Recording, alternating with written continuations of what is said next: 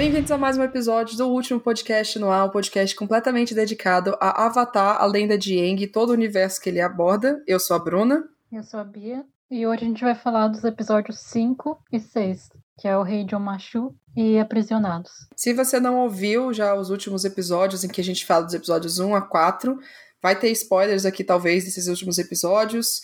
É, e episódios 5 e 6, obviamente. A nossa ideia é sempre comentando de dois em dois ao longo da série inteira. Então, vamos pro quinto episódio do livro 1, que Rei de Omachu, que é o primeiro contato que a gente tem, né, com o Reino da Terra, finalmente. De, desculpa, primeiro contato com, com o Reino da Terra em termos de, tipo, dobra de terra é. e dentro do continente do Reino da uhum. Terra. Uma das primeiras coisas que acontece nesse episódio, né, bem nos primeiros segundos, é eles chegando, assim, olhando o Machu à distância, a Katara e o Sokka, tipo, uou, uma cidade. Caramba, como você falado, né? Prédios que não derretem. É, primeiro contato, tirando ele aqui, eu acho, com o reino da Terra Continental. E é um baita, uhum. uma baita primeira impressão, né? Porque o Machu é, é uma então. cidade bem, com uma arquitetura toda, é bem peculiar, assim. É, ela é toda muito, muito voltada pra dobra de terra mesmo, né? Porque Sim. a gente consegue ver até pelas estruturas como parece que é praticamente tudo feito de pedra. Esculpida diretamente de um bloco de terra. Eu fiquei pensando um pouco nisso, assim, quando a gente olha pra ilha Kyoshi, por exemplo, você tinha ali prédios normais e normal, tudo tranquilo, até porque lá não se fala muito da dobra da terra, né? As guerreiras Kyoshi não são dobradoras de terra e não precisam ser dobradoras de terra para nada. Mas o macho já é completamente diferente. Assim, o sistema de correios dele é feito de obra de terra. Ele só funciona com a dobra de terra. Ele foi bacana. Exato. Eu acho legal essa, esse choque que a Katara e o Sokka têm, assim, é muito legal porque a gente vê a visão de mundo diferente, assim, do, do Eng pro Sokka e a Katara. Não só porque cresceram em épocas diferentes, mas porque o Eng já viajou o mundo inteiro, né? Sim. Como ele falou, eu tenho, eu tinha um grande amigo que morava aqui, que era o Bumi, e então a gente sabe que o, o Eng conheceu pessoas do, da Nação do Fogo, fogo, do reino da terra, de todo lugar. E já Katara e Sokka nunca saíram da aldeia deles. Então é conhecendo o mundo pela primeira vez junto com quem assiste, né? É. Além de ser o nosso primeiro contato com o Machu, o reino da terra continental, também é o primeiro contato com o vendedor de repolhos. Ai, gente, que momento maravilhoso. O começo da, da maior running gag dessa série, a maior piada que se repete 15 milhões de vezes. Inclusive, nesse episódio, ela acontece três Tem vezes. Três? Três vezes. Porque é no começo, quando eles estão chegando na cidade, aí quando eles estão descendo lá, brincando com, com o sistema de correios, que vira um grande uhum. escorregador, e no final, né, quando o Eng e o, e o Rei estão ah, é. deslizando e aí só se escuta um, a explosão e meus repolhos. Nossa, My cabbages! Mas... eu vi esse episódio outro dia e já, já tinha esquecido desse detalhe. Eu lembrava que acontecia mais de uma vez, mas não uma terceira. é, é ótimo. O Eng prioridades, assim. Ele falando, não, a gente vai rapidinho, a gente só vai parar aqui e vai brincar aqui no sistema de correios. Gente, quando eu me toquei, eu não tinha me tocado assim. O, por que, que eles tinham ido pra Omachu, né? Porque não tem motivo deles irem. O único Sim, motivo porque era porque ele queria descer na porra do escorrega. Sim, também, tipo, Meu Deus, na, na Ilha ele só queria montar no, no peixe quase gigante. Ele até Gente, fala, as prioridades né? desse menino, realmente, Acho eu vou te contar. Do, ele fala no final do episódio 3, a gente vai pro polo, do, pro polo norte, mas antes a gente vai parar aqui pra gente fazer isso, aqui pra gente fazer aquilo, uhum. e aqui uhum. pra gente fazer aquilo. O Eng é, é, uma criança, né, e ele ainda não tem a dimensão é, então. do que é a guerra. Então ele falou, rapidinho, vamos parar aqui. Só pra poder brincar aqui. E aí a gente falou, né, como no quarto episódio do Das Guerreiras Kyoshi, ele ganhou uma noção, assim, tipo, da responsabilidade dele como avatar e ah, acho que agora ele sentiu mais que, ó, você é uma criança, mas você é o avatar e tal. Ele ainda não pegou Gente, é uma guerra, tá? Sim. Vamos aqui, né? Vamos concentrar, porque a gente tem pouco tempo, aliás, assim. Até porque na cabeça dele. Aliás, na verdade, é o que aconteceu de fato. O Zuko só foi pra ele aqui, eu acho, porque ele estava lá. Sim. Tirando o templo do, do ar, ele ainda não teve contato com nenhuma das consequências da guerra. Ele não viu nenhuma aldeia do uhum, uhum. ninguém sendo atacado, então eu acho que ele ainda tá processando tudo. É, não, total. E é isso, né? Ele é uma criança, então a prioridade dele vai ser, vai ser brincar. E, tipo, aí ele chega. eu amo o nome que eles dão. Ele chega, né? O Bonzo Pippin Pedal Psicopop. Psicopolis. Nossa, eu não quero tentar nem falar. É Pippin, de tipo Pippin Longstocking, Pedal, de coisa de remar, aí ó Psicópolis. É, Pippin Pedal Opsicopolis. Tem o terceiro, né? É, é terceiro. É o terceiro. Mas aí, é assim, é o primeiro contato da gente, né, com a dobra da Terra, quando eles vão abrir o portão para eles, né? Sim. Porque na verdade não tem portão. É só um grande muro que com a dobra da Terra a gente abre bonitinho e aí fecha bonitinho de novo. Eu, eu sempre falo isso, assim, eu acho que a dobra da Terra é a mais prática em, em muito sentido, sabe? Tipo, de construir coisas, de mover coisas, de Uhum. Se proteção, de ataque, de muita coisa, assim. É a que parece mais prática. E aí, nesse aqui a gente consegue ver, sabe? Você montar todo o sistema de correios e como que ele explica tudo. Ó, a gravidade puxa pra baixo e a dobra da Terra manda pra cima. E é tudo muito eficiente, funciona direitinho. E um- uma curiosidade desse, desse episódio, tem uma hora que o, o o Eng fala, ah, e o APA é um bisão de 10 toneladas. E só uma, a nível de curiosidade, um elefante da savana, que é tipo o elefantezão lá do Rei Leão e tal, ele pesa 6 toneladas. Então o APA seria dois elefantes. Só pra galera ter noção, assim, do tamanho do APA. Uau. Também não, não sabia disso. Tipo, eu acho que até eu, o Wang disse, mas eu nunca tinha registrado, nunca tinha tido essa curiosidade. Tipo, pra mim, 10 é, ele, é ele falou 10 muita toneladas é muita coisa. E aí eu fiquei pensando, quanto que é muita coisa? E aí eu pensei, quanto que é um elefante, né? Porque a gente sempre pensa assim, qual é a referência que a gente tem? Um elefante de um bicho muito grande. É, ele é mais ou menos duas vezes um elefante. Chocante. Mas eu posso dizer que é menor do que uma baleia azul. Uma baleia azul é Também. 50 toneladas. Também se fosse mais sei lá, né? baleia azul.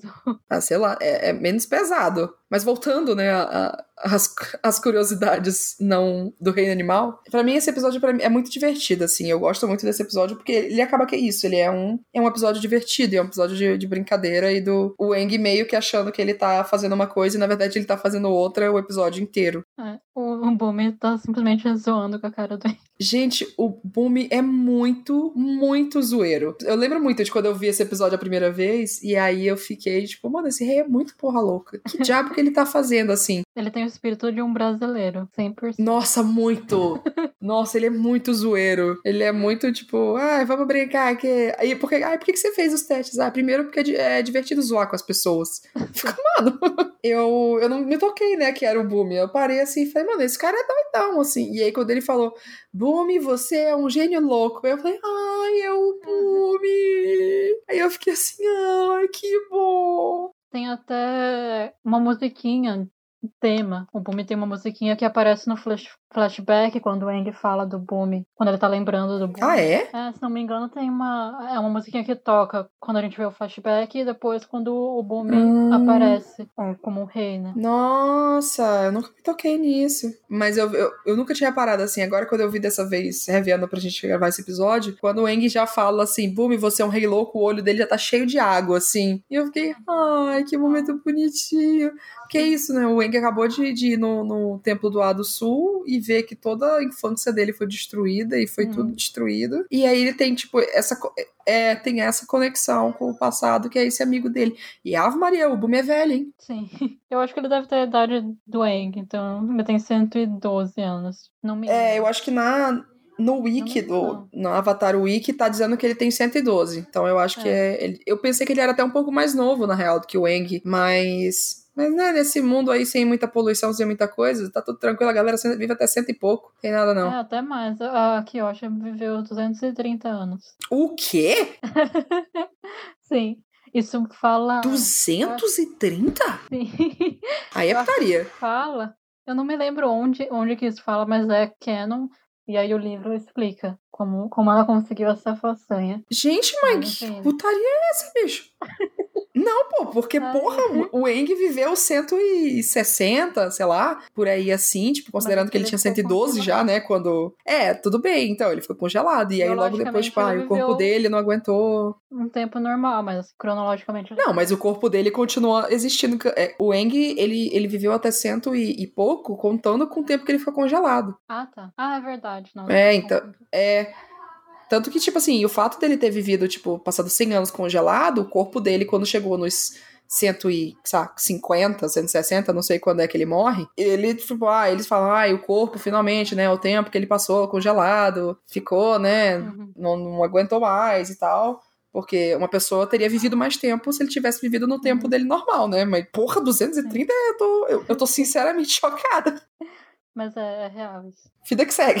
Mas é uma coisa que eu ia falar antes da gente se desviar para esse lado. É que você falou que gosta desse episódio. Eu lembrei que eu li numa, no artbook. O Brian fala hum. que muita gente considera esse episódio um filler. E que muita gente não gosta tanto porque. Justamente porque não, não avança o enredo, né? O plot. Mas ele é interessante por outros motivos. Se você contar que o Boom vai aparecer mais, ele não deixa de ser importante. É, ele tem a apresentação ali do Boom. Eu acho que ele, é meio filler, assim, no sentido de. Ah, eles não tinham porquê em Yomashu e só foram porque foram. Ok, beleza, eu entendo. Mas assim, a gente tem, se eu não me engano, nesse é o primeiro episódio em que fala o nome do Senhor do Fogo, né? Porque o Bumi fala: você tem que treinar para você derrotar o Senhor do Fogo Ozai. Então ele fala Ozai. Então ele dá o um nome pro, pro Senhor do Fogo. E assim, o, o Bumi não é um mestre, né, do Eng, ele não ensina a dobra da terra pro Eng nem nada mas é meio que a primeira lição, assim, que o Eng toma de tipo, ó, ele fala, para você ser o Avatar, você vai ter que pensar como um gênio louco e pensar em jeitos diferentes de lidar com esse confronto. Porque o Bumi meio que já sabe que, tipo, o Eng, ele é um, um dobrador do ar, sabe? Ele é do povo do ar. Então ele não vai matar o Senhor do Fogo. Tipo, não é da natureza dele fazer isso. E também não é da natureza do Eng atacar. Tanto que quando eles estão lutando, é. ele fala: típico dobrador de ar, desviando e esquivando. Alguma hora você vai ter que me atacar, né? É, então é, é meio que o, o Boom dá a primeira lição pro Eng de. De avatar, assim, ó, você tem um é. longo caminho pela frente, vai atrás disso e tal, e, e, querendo ou não, isso meio que renova uma, uma energia no Eng, a meu ver, porque ele acabou de ter uma situação traumática com o corpo é. do, do Gyatso. Então ele tem ali ainda uma conexão com, com a vida dele de antes, e eu acho legal que ele não tem uma coisa de, ah, eu quero, sabe, eu quero ficar aqui, sabe, eu quero me grudar aqui, eu quero ficar aqui com o Boom pra minha vida em nada, sabe? Ele segue em frente porque ele segue em frente. É, ele tem uma ponte com a vida antiga, mas vida que segue. Mas o, uma coisa que eu ia falar, eu adorei ver o Boom lutando com o Eng, né? Porque a gente tem ali a dobrador de ar, né? Por natureza. Mesmo que o Eng já saiba uma besteirinha de nada de dobra de água, o ar e a, e a é, terra são os opostos, né? Então é uma luta muito interessante de, de ver. Acho que não chega a ser relevante, mas a diferença de idade, biologicamente, o Eng ainda é uma criança e o Bobo uhum. já é muito. Primeira vez que a gente vê a dobra de terra e, e uma luta com dobra de terra. É tudo de uma vez, assim, né? A dobra de terra como algo prático, como algo de dia a dia e tal, pelos sistemas e pela organização uhum. da cidade. E com luta também. E uma coisa que eu ia comentar do, da Dobra da Terra, que eu, eu pesquisei aqui, é que o estilo da Dobra da Terra, ele vem do... é um dos estilos do Shaolin do Sul, né? E é um estilo de Kung uhum. Fu que se chama Hongar, Hung, Gar, e é o mesmo estilo que é usado do Kung Fu Panda. Ah. Porque é um estilo, é um estilo de Kung Fu que é inspirado em cinco animais, né? O tigre, a garça, uhum. o macaco, o gafanhoto e o não sei o quê. E depois que a gente já assiste Avatar 5 milhões de vezes e começa a ver essas referências com as artes marciais verdadeiras, a gente olha assim e fica, nossa, cara, é muito igual. É muito Sim. realmente inspirado nisso, assim. No, no próximo episódio, na real, aparece, dá pra ver um pouco mais, é. assim, né, com o Haru usando e tudo mais. Mas eu olho e fico, nossa, como que foi muito isso, sabe? Como que eles iriam fazer dobra se não fosse inspirado nessas coisas? Porque ia ficar muito tosco. E assim faz muito sentido esse estilo. Existem outras obras de ficção que usam essa questão dos elementos e tal, mas eles souberam dar um. Eles souberam dar um significado, não sei, para além de só manipular os elementos, mas também ter uma técnica, ter alguma coisa real que se é, que baseia as dobras e acho por isso que funciona melhor do que simplesmente, sei lá, Sim, tacar total. pedras, tacar fogo, jogar. Uhum. É, porque quando eles pegam essa inspiração em já artes marciais que existem, eles já têm uma, uma base ali de muita coisa. E quando você olha os vídeos de cada um desses estilos, você consegue ver realmente uma semelhança de como faz sentido ter que, para dobrar a terra, se eu não me engano, você tem sempre que ter um impacto do corpo com a terra, assim. Então, tipo, você tem que uhum. socar alguma coisa, você tem que pisar em alguma coisa. Então, faz muito sentido essa coisa do movimento e de como que esse elemento vai ser manipulado por causa disso. Então, encaixou uhum. muito bem, assim, é muito pensado e eu acho que é uma das minhas partes favoritas, assim. Eu ainda vou Sim. falar em muitos episódios como que eu acho que ficou bem feito todo esse, esse estudo das artes marciais com as inspirações explicações para as dobras. E também tem a questão a, a, questão filosófica, né? Que nas artes marciais, todas elas têm uma filosofia e isso também foi incorporado nas dobras, né? Uhum. Foi só a parte de luta. Uhum. Esse episódio realmente, assim, eu posso concordar que ele é um filler porque ele não tem muita coisa a ser comentada, mas uma coisa que vale a pena comentar é o Flopsy! Eu amo o Flopsy. Ele ficando de barriga para cima pro Boom fazer carinho. Ai, meu Deus do céu.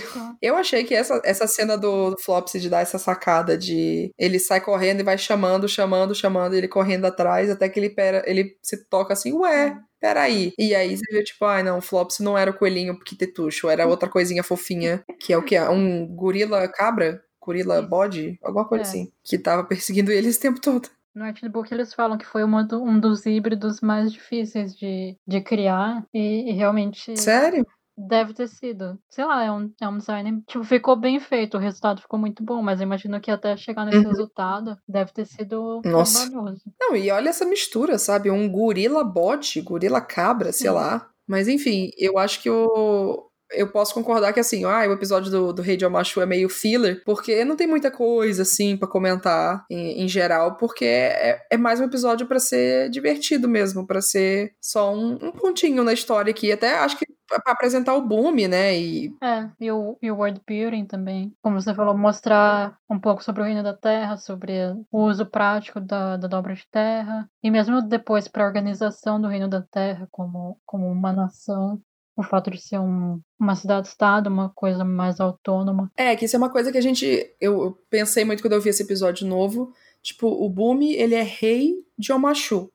Mas se é o reino da terra, precisa ter um rei soberano de tudo. Mas como que o Machu tem um rei, né? Então, essa estrutura governamental aí do reino da terra é um pouco confusa, até porque na verdade a gente não tem muita informação de nada, né, de tudo, por enquanto. A gente só sabe que lá na tribo da água segue o modelo de, de estrutura indígena de coletivo, que ali não tem nenhum rei, não tem nenhum é, soberano, não tem nenhum. Na verdade, também não tem nenhum tipo de líder ou nada do tipo. Ou pelo menos a gente não é apresentado nenhum, porque já se entende meio que seja uma estrutura em que os homens costumam tomar o cargo de liderança e o único homem que sobrou ali da, da tribo da Água do Sul é o Soca, né? Que é menor de idade, enfim, tudo. Não é entre aspas, referência de como seria a estrutura povo da água numa época normal, assim. Uhum. É, isso aí, sei lá, a gente vai ver só mais pra frente, quando a gente encontrar no Polo Norte, se eles finalmente chegarem no Polo Norte, depois de tanto ficar brincando por aí.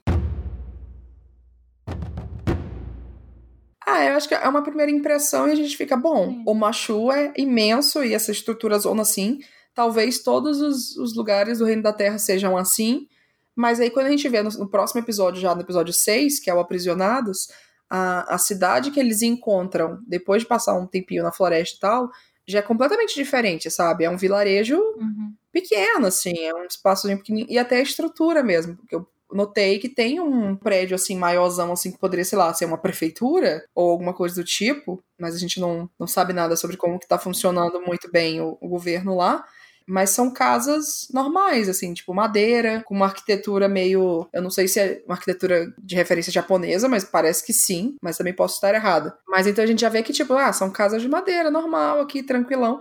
E lá em Omachu é como se fosse uma montanha, né? Porque ela fica no meio de um grande vale, assim, tem só uma ponte. Então já é uma mudança de cenário muito muito diferente. É o Machu para essa cidadezinha que a gente nem sabe o nome, na real. É, é, eu acho que a gente pode ir puxando já pro, pro sexto episódio, porque realmente o quinto não tem muito para falar.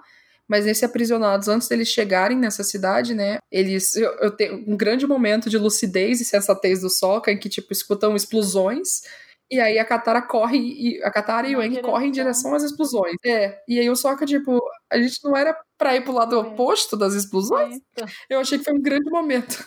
Sim. No fim das contas é só o Haru. E acho que a primeira, uma curiosidade, que talvez não seja tão. Acho que talvez muita gente já saiba, mas Haru significa primavera em japonês. E é. Uhum. Eu acredito que foi uma referência à, à, à estação que é associada à, à Terra, o elemento da primavera uhum. na Terra. Que é verão. Ah, é, né? verão é fogo, outono é ar, inverno é água e primavera é terra. Ah, nossa, verdade. Olha que legal. Eu não, eu não tinha me tocado assim nessa coisa das estações, mas eu tinha pesquisado aqui, eu vi que Haru significava primavera e falei, ah, que bonitinho. eu pensei numa coisa muito mais metafórica, assim. Eu pensei muito de tipo, ah, e a primavera é quando coisas novas é, nascem, né? Tipo, novas flores, novas esperanças, novas coisas.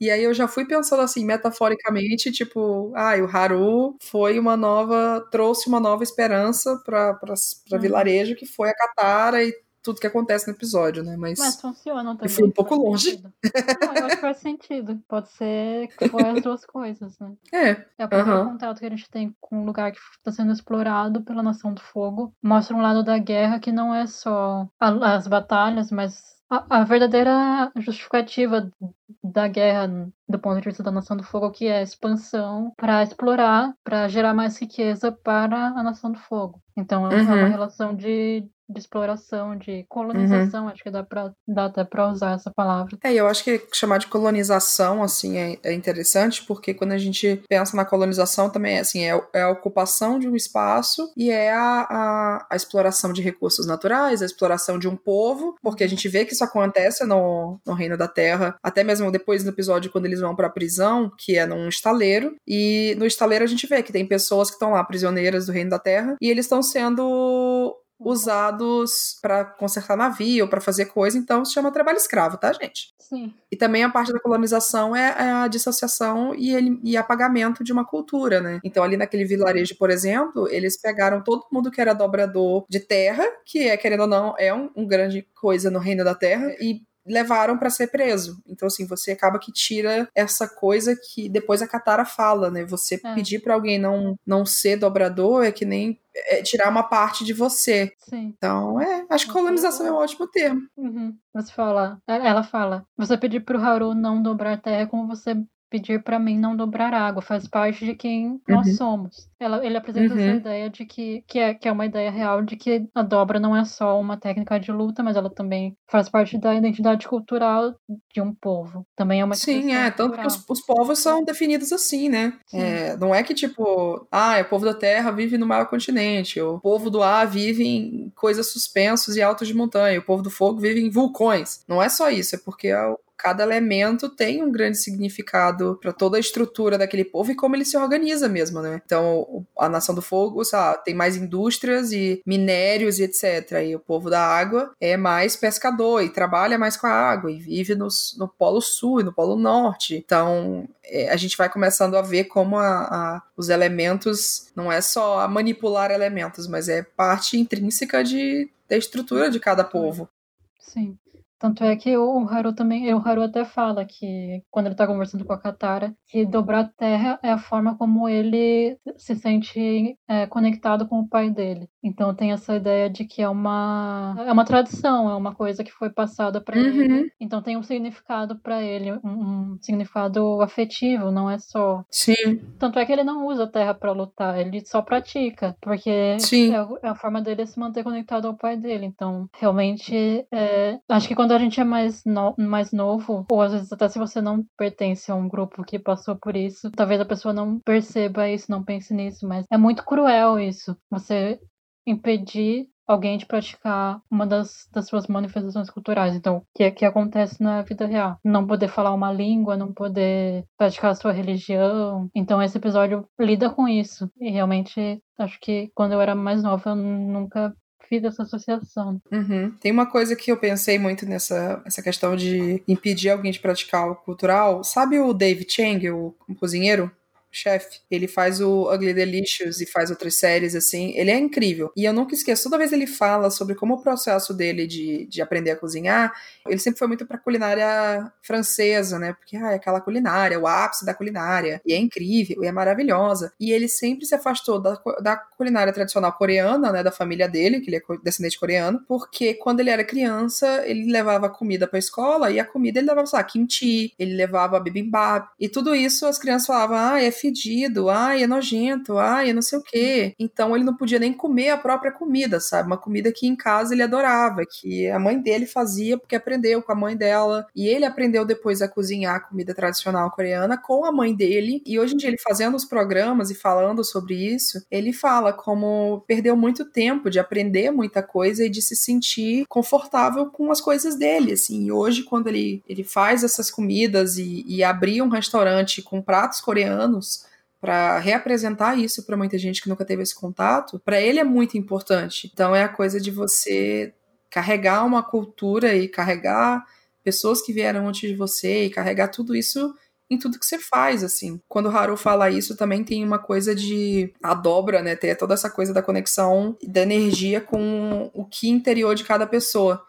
Então eu pensei que era muito assim, ah, se o que é a energia que move tudo, os dobradores têm uma conexão entre si em termos de, tipo, ah, eu consigo sentir que você é um dobrador também, sabe? Isso não é algo que é explorado na série. Tipo, ah, você olhar assim e ficar, ah, tô sentindo que tem uma energia aqui de dobrador. Mas é algo que pode, sei lá, tem uma conexão muito maior com as pessoas que fazem dobra. E a gente vê como a Katara busca isso quando ela conheceu o Eng, tipo, ah, você é um dobrador também. E quando ela encontra o Haru e, tipo, ah, eu só queria dar oi, sabe? Eu só queria conhecer essa pessoa que também, tipo, parece que é da minha idade e é dobrador também. Então a Katara tem uma visão muito de assim, ah, todos os dobradores, né, são próximos de alguma forma, porque nós somos dobradores, nós temos essa coisa com os elementos. E essa posição dela acho que é muito legal, assim. Mais pra frente da série a gente vai ver que não é todo mundo que pensa, né? Porque a, a Nação do Fogo acha que ela é a nação soberana porque ela é a nação, a nação que dobra fogo e o fogo é o melhor elemento. Então tem toda uma dinâmica de mais poderoso, menos poderoso. Isso que você falou de a noção do fogo achar que é um elemento superior, até tem um, uma fala do diretor da prisão. Ele até fala pros dobradores de terra, ah, sujeira que vocês chamam de dobra. Porque entre a sua gente passa por dobra. Então ele fala com muito desprezo da, da dobra de terra e dos dobradores. Né? E. É, não, essa posição que alguns dobradores de fogo vão ter, né, do exército assim e tal é quase uma paralelo com o purismo racial que a galera tem, né? É. Tipo, ai, dobra de fogo, só dobra de fogo. Ah, dobra da terra, não, vocês não são nem gente. Ironicamente, eles usam a força do, dos dobradores de terra, né? É, então. que acontece em todas essas dinâmicas de exploração. Ah, não precisamos de vocês. Ah, mas quem é que trabalha? Sim. Engraçado, né? É. Estados Unidos, ah, imigrantes são maus. Engraçado, quem é que tá fazendo o trabalho todo? Uhum. Essa coisa do, do, mostrar o estaleiro já é uma prisão e tal. Deixa eu voltar um pouco, né? Como que a gente chegou nessa ponta do estaleiro? Uhum. Do, tipo, a Katara conheceu o Haru e ela ia atrás de, tipo, ah, é uma pessoa que é dobradora, por que, que você fugiu? E você é dobrador, você tem que se orgulhar disso. E a gente vê como a dinâmica naquela, naquela vila já é muito diferente, né? A, a mãe do Haru já fica assim: você não pode mostrar que você é dobrador e ninguém pode descobrir. E, e é o primeiro choque, eu acho, assim, que a Katara, talvez até o, o Eng também, acho que todos, né, no caso, mas a Katara mais é. porque esse episódio é mais focado nela, de tipo, putz, tem gente que não que tem que esconder que é dobrador uhum. também, mas mas por que que você tá escondendo? E meio que dá um choque de realidade nela de, tudo bem, eu saí aqui, agora eu posso dobrar água e fazer minhas coisas, mas tem outras pessoas que estão em uma situação em que elas não podem fazer ser quem elas são sendo dobradoras de terra e sendo dobradoras de outros elementos, enfim. Uma curiosidade que eu descobri aqui lendo sobre o episódio é que o diretor da, da prisão, quem faz a voz dele é o George Takei. Ah, é? Sim. Nossa. E ele justamente passou pela situação. Ele foi. Não lembro se ele nasceu ou se ele cresceu. Ou, ou só, só cresceu, só entre aspas. Né? Ele cresceu num, uhum. num campo de concentração americano. Tinha os campos de uhum. concentração durante a guerra em que os japoneses, famílias japonesas ficaram presas. Então, uhum. o George Takei cresceu em um campo e o personagem que ele faz é um cara que justamente está fazendo o contrário, aprisionando os dobradores de terra. É, recentemente o George Takei lançou um, não sei se é um livro ou se é um quadrinho, né, falando sobre essa experiência dele. É, uma graphic novel. Falando sobre essa experiência dele como passando por um campo de concentração de imigrantes japoneses nos Estados Unidos. Uhum. Eu tô louca pra ler, na real. Eu saber como é que é a história dele. Então, essa coisa de eles não poderem dobrar a terra e de terem que fazer isso escondido, no caso do Haru, me lembrou que na guerra, durante a guerra, é, os japoneses não podiam, os japoneses aqui no Brasil, não podiam falar em japonês, eles não podiam se reunir. É, eu até lembrei de uma história que o meu avô contou que eles eles tinham que estudar japonês escondido mesmo. Quando passava, quando a polícia estava chegando, eles tinham que eles apagavam as luzes ficava em silêncio para a polícia não, não encontrar a escola, né? Com certeza tem outros, outros exemplos que a gente pode citar, né? Não só dos japoneses, mas de outros povos. É, então, eu tenho um exemplo de um livro que eu li recentemente, é, que é um livro indígena, né? Fala sobre, sobre práticas indígenas hoje no mundo, e na real fala especificamente do Canadá. E aí a autora estava falando de um caso que aconteceu, acho que foi em Montreal, Quebec, em algum lugar assim da, leste do território que hoje é Canadá, e que ela fala que a mulher ela tava com um pássaro morto na, na bolsa, porque o, o ela era indígena urbana e o, o povo dela da aldeia trouxe para ela essa essa na é carcaça, né? Esse corpo, esse pássaro para poder ela cozinhar. E a, a coisa da, da caça assim para alimento é algo muito. É uma tradição muito importante, né? Porque é assim que se consegue alimento. Bom, ela tinha esse pássaro e ela tava, tipo, na sacola, assim, com. No metrô com esse pássaro. E aí ela viu que, tipo, ah, tinha umas penas e tal. E ela começou meio que puxar as penas, né? Depenando do pássaro, bom, tô aqui no metrô, não tô fazendo nada. E alguém tirou foto dela ou filmou ela fazendo isso no metrô. E começou uma grande coisa de uma notícia falando porque ela, ela tava prejudicando, tipo, a saúde pública era um grande problema de saúde, que se ela era uma pessoa esquizofrênica, que estava tendo alguma coisa, e se era perigoso, e tal, tal, tal, tal, tal, e tipo, uma grande coisa porque ela estava com esse pássaro e dependendo do pássaro em um espaço aberto. Toda a discussão no livro, ela falando desse caso, tipo, a mulher foi entrevistada depois e perguntou por que, que ela estava fazendo isso, e ela falou, bom, isso é uma coisa completamente normal para mim, sabe? O, o fato de eu ter recebido essa, essa comida das pessoas aldeadas que são próximas de mim, da minha família, é na verdade algo muito algo muito significativo, assim, algo com peso emocional muito grande para mim, porque essa é a comida que eu cresci, essa é a comida que eu que eu tô acostumada, sabe? Ela se mudou para a cidade para poder estudar, sabe? Eu acho que ela era professora ou ela era pesquisadora,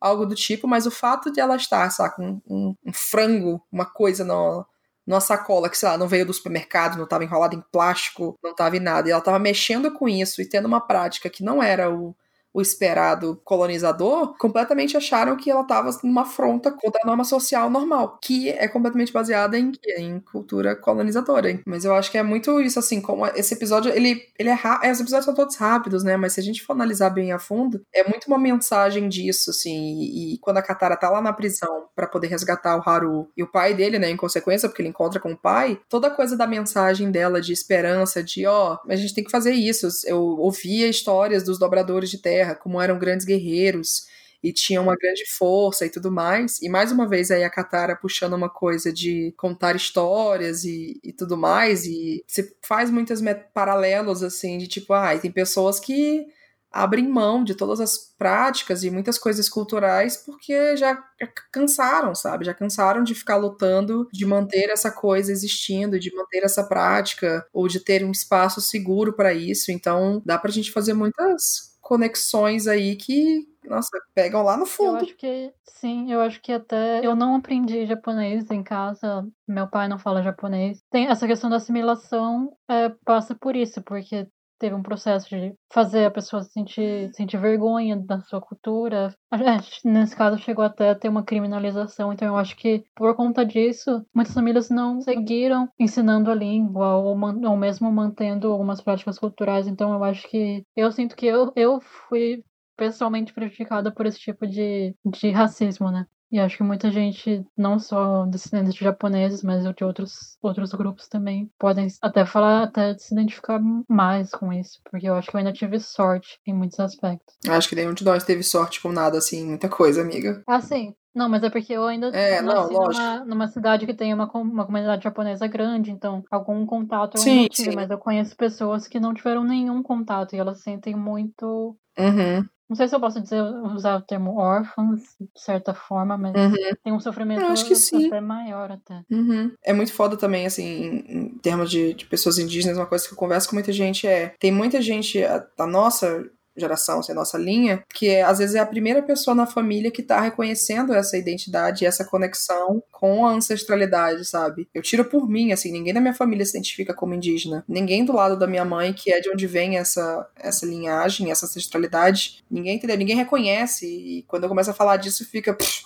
tá viajando. Não, lógico que isso não existe. Mas existe, eu tenho completa certeza disso, e tenho certeza não só factual, mas uma certeza espiritual disso. E aí você fica por muito tempo assim, será que eu tô, eu tô errada? Eu tô, eu tô inventando coisa, ou eu não posso chegar nesse espaço e falar que eu sou isso, ou que eu faço aquilo, ou me conectar com isso. Então parece a gente começa a achar que tem uma coisa errada com a gente, né? Quando na real não tem nada. Foi só como a gente aprendeu a, a lidar com isso, né? Entre aspas. Sim, eu acho que essa conexão com, com toda a situação que o, esse vilarejo específico do Reino da Terra tem é, é muito real, assim. E a gente vê como a, os obradores da Nação do Fogo, né, eles estão indo na, nos negócios e cobrando um imposto e realmente dominando brutalmente a vila ali. E eu achei curioso como eles falam que ah, a Nação do Fogo tá ali há cinco anos.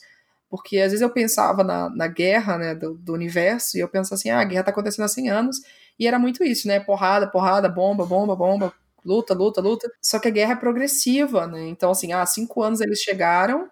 Então, tem muita gente ali que ainda lembra da vida antes da guerra, entre aspas. Né? Eles não, não eram afetados diretamente mas agora são. E mudou. Então, assim, o Haru não cresceu com aquilo sendo daquele jeito. Faz pouco tempo.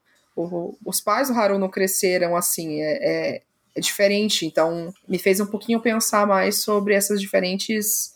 A coisa da, da geração, né? Lidando com a guerra e com essas, essas regras e tal. E também faz, faz você pensar como estaria aquela vila se a Nação do Fogo ficasse mais tempo lá. Assim, qual seria o efeito não só na vida prática, mas também na, na mentalidade dos moradores. Talvez eventualmente o Haru desistisse de praticar a dobra de terra. Talvez se ele tivesse um filho, talvez ele não quisesse ensinar para ele. Uhum. É, eu acho que a gente, a gente vê, a gente pode ver na série mais à frente como isso pode acontecer com outras pessoas, né? A gente já viu que é interessante pensar que assim, a, aquele pessoal daquela vila em específico, os dobradores de terra tiveram que mandar todo mundo para prisão porque mesmo quando era 10 dobradores de fogo para cada um dobrador de terra, eles ainda lutaram. O Haru contou, né, essa história. Então, mesmo assim, eles lutaram e lutaram e lutaram, só que chegou uma hora que não tinha como, porque era 10 para 1. É uma situação bem 300 de Esparta aí. Só que, ainda assim, eles tiveram que aprisionar todo mundo e colocar numa plataforma no meio do mar, onde só tinha metal, porque ele iria revidar, sabe? Então, isso acaba que fala, fala muito sobre aquele pessoal daquela vila,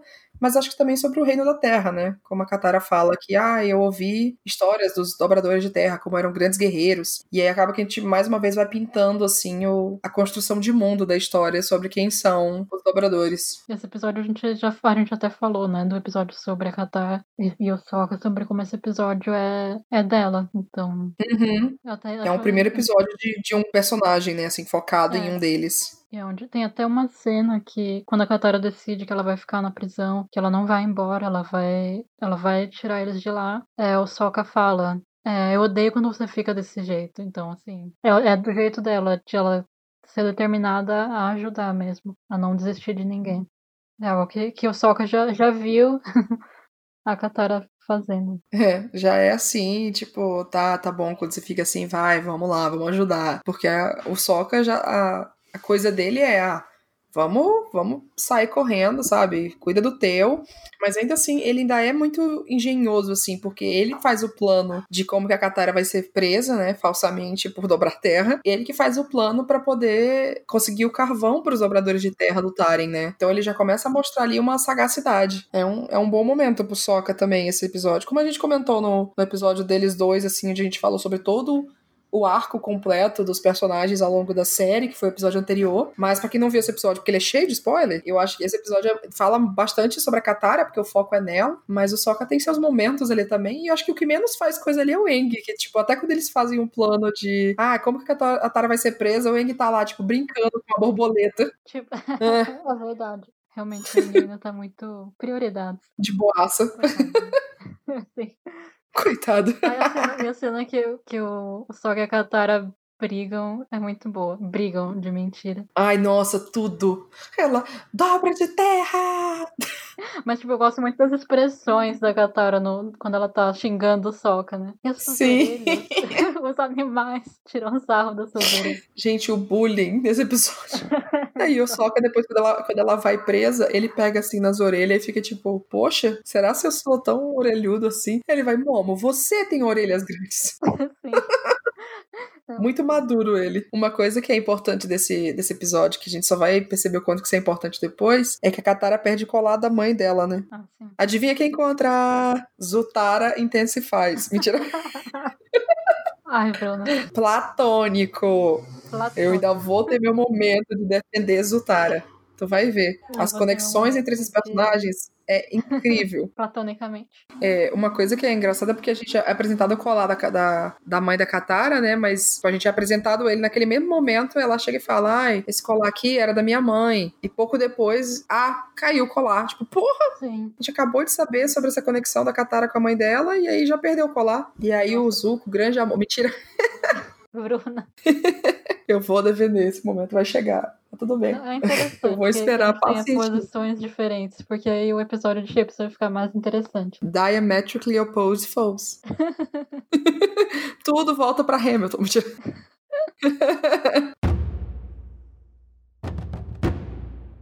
Mas eu acho que é isso, assim, do episódio. Eu acho que a questão da, da luta dos dobradores de terra por continuarem usando a dobra da terra e essa questão de a Katara ser esse, essa fonte de esperança, assim, para eles é o, é o grande tchan, assim, do episódio. É o ponto mais, mais importante da história. Acho que é isso. E a gente daqui vamos seguir pro episódios 7 e 8 no próximo episódio. Sim, mundo espiritual. Hey, bye. Que é um episódio duplo, né? É, então vai ser bem mais fácil falar dos dois. Tem alguns episódios duplos ao longo da série, assim, tem episódio triplo, tem episódio quádruplo, mas esse é o primeiro episódio duplo, então a gente vai comentar dele como um todo, assim, vai ser até bem mais fácil a gente não ter que ficar separando cada um, mas muita coisa acontece no episódio 7 e 8 que fica para o próximo episódio daqui. Então acho que é, vamos ficando por aqui. Se vocês quiserem comentar alguma coisa com a gente sobre esse episódio, a gente tá no Twitter com arroba o último pod no ar. É, tem o link aqui na descrição desse episódio e a gente está em todas as plataformas de agregadores de podcast que você pode encontrar, inclusive Spotify, Google Podcast, Apple Podcast, onde você está escutando esse podcast, no caso, todos os episódios vão aparecer aqui também. Bia, se quiserem te seguir no Twitter, como que te encontram? É arroba BiaOMR. E eu no Twitter eu sou arroba Bromiranda e a gente se vê no próximo episódio de O Último Podcast no Ar. Tchau, gente!